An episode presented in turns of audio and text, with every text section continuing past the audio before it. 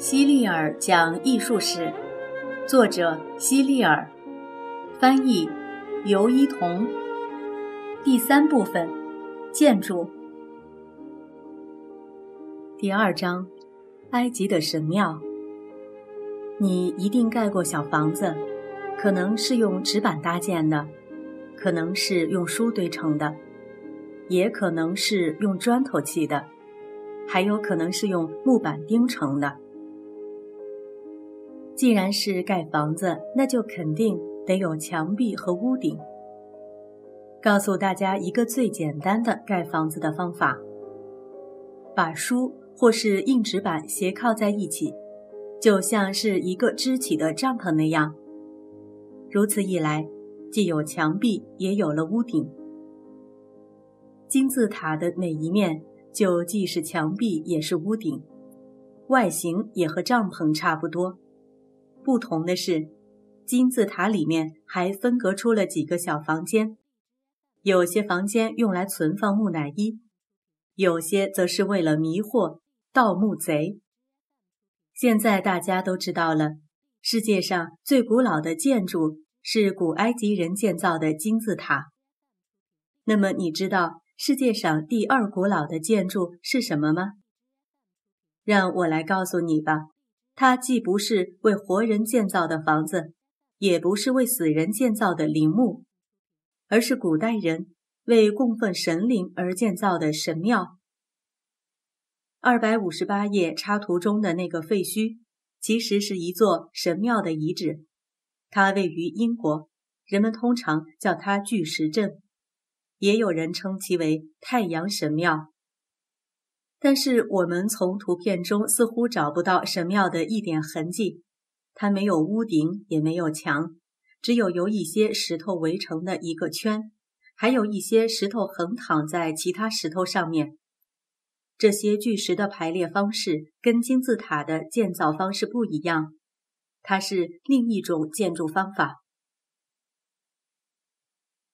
这些巨石的摆放形式。就像你们玩过的积木游戏，把两块积木立在地上，再在它们的上面横放一块积木，就是堆出和巨石阵差不多的形状。不过那些巨石的体积和重量可都要比积木大上不知多少倍。据推测，巨石阵是人们为了朝拜所信仰的神灵而特意圈出来的一块圣地。由于当时还没有耶稣，也没有基督教，所以这些人都比较崇拜太阳神。我们把这些人称为德鲁伊教教徒。卡纳克神庙是埃及最大的神庙，也是世界上最壮观的古建筑之一。它是为了祭奠埃及的太阳神阿蒙而建造的。如今的卡纳克神庙。只是一些断壁残垣，但仍然很漂亮。你一定会奇怪，废墟怎么会漂亮呢？现在的卡纳克神庙最出名的就是长柱厅，那些大柱子原来都是支撑屋顶的圆柱。该厅长三百六十六米，宽一百一十一米，有一百三十四根石柱，分成十六排，每一根石柱。都要七八个人才能环抱一圈，其中中央两排的柱子为二十一米高，直径为三点五米。这些柱子上都刻有精美的图案和象形文字，而且这些柱子上除了法老的名字外，其余的都刻上了椭圆形的外框，以表示对法老的尊重。当你走进这座巨石森林时，一定会感觉到自己是多么的渺小。卡纳克这样大的神庙，在世界建筑史上也是很少见的。埃及还有一些规模不是很大的神庙，建筑方式和卡纳克神庙差不多。它们都有一条宽阔的大道通往神庙，很多狮身人面像矗立在大道两旁。他们像勇士一样守卫着神庙，在神庙的门口通常竖立着两块方尖碑。方尖碑就是竖立的巨大石块，柱身为方形，顶部尖尖的，有点像金字塔的形状。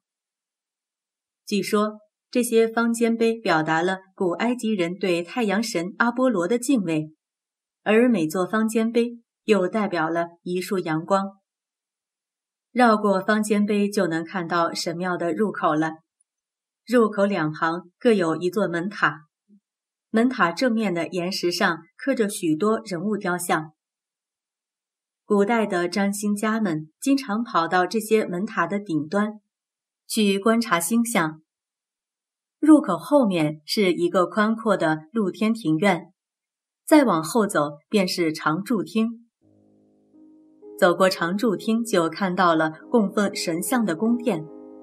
通常。人们去国外旅游，都会或多或少的带一些纪念品回来。每个国家的人都做过这样的事，例如，古埃及的方尖碑就被大量的搬运到了西方国家。这些方尖碑有的是埃及送给他们作为礼物的，有的是他们花钱买的，还有些是他们用不正当的手段得来的，比如说偷的。巴黎的协和广场正中心矗立着一座有着三千四百多年历史的方尖碑。意大利首都罗马有着大大小小、形形色色的方尖碑，一共十三座，是当之无愧的世界方尖碑之都。美国纽约的中央公园和英国伦敦的泰晤士河畔也各有一座方尖碑，它们被人们称作克里奥帕特拉的针。但是，它们看起来一点儿都不像针，反而更像是一支支巨型的铅笔，耸立在大地与蓝天之间。